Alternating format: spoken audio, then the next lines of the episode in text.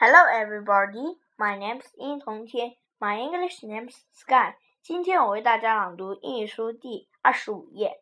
Look and read. New friends.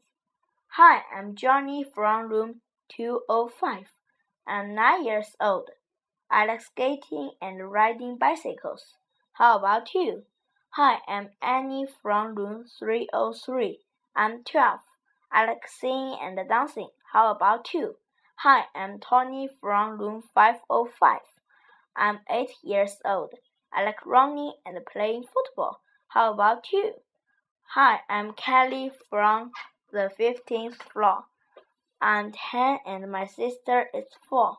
I like doing these things too. I want to play with all of you.